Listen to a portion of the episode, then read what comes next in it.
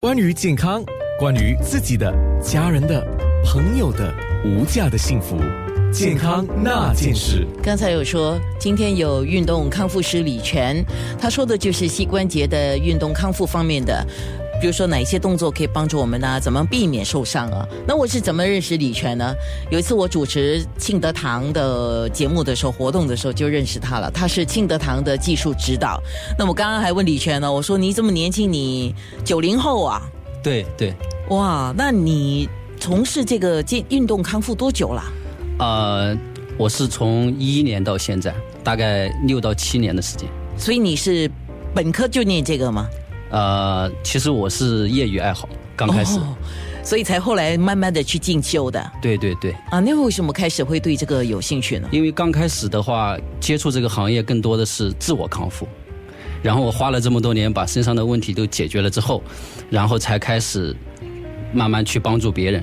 哦，你是因为运动而受伤吗？还是对为什么？对对对哦，好对，运动而受伤。嗯，那今天特别说到那个膝关节，很多人讲到膝关节，很多人就会想到老人家说啊，老人家的膝关节疼痛，这个我们知道，因为长久的活动磨损，这些都是问题吧，老对化这些是对问题。对。那还有年轻化的问题是我们今天的重点。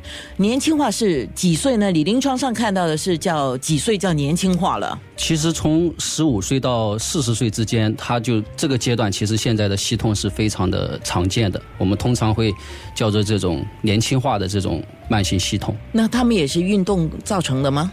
呃，其实现在我们的运动的这种习惯会越来越少，更多的它其实跟我们的生活习惯以及我们对关节的这种呃正确的认识有关系。所以以你遇到的是男的多，女的多，啊、女性会高于男性。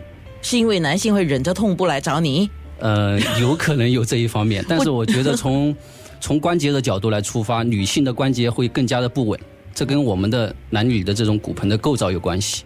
是，也也听说过哈、也跟那个男女性我们的嗯对那个荷尔蒙是有关系的，哎，是对吗？对对对对。嗯，就是因为女性的那个雌性荷尔蒙的关系，对吗？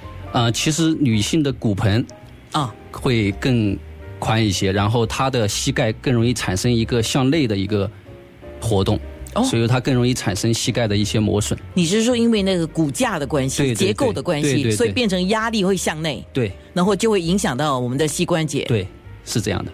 所以应该怎么办？呃，所以说女性的话，更多她更多的是需要去做一些呃核心的训练，包括呃骨盆周围肌肉的训练，哦，就是强化强强化那个大腿那个对肌肉叫什么？呃叫髋关节周围的肌肉，或者说我们可以叫臀部的肌群，或者说大腿前侧的根部，或者说内收肌群。好，等一下回来的时候，我们大概先说一下啊。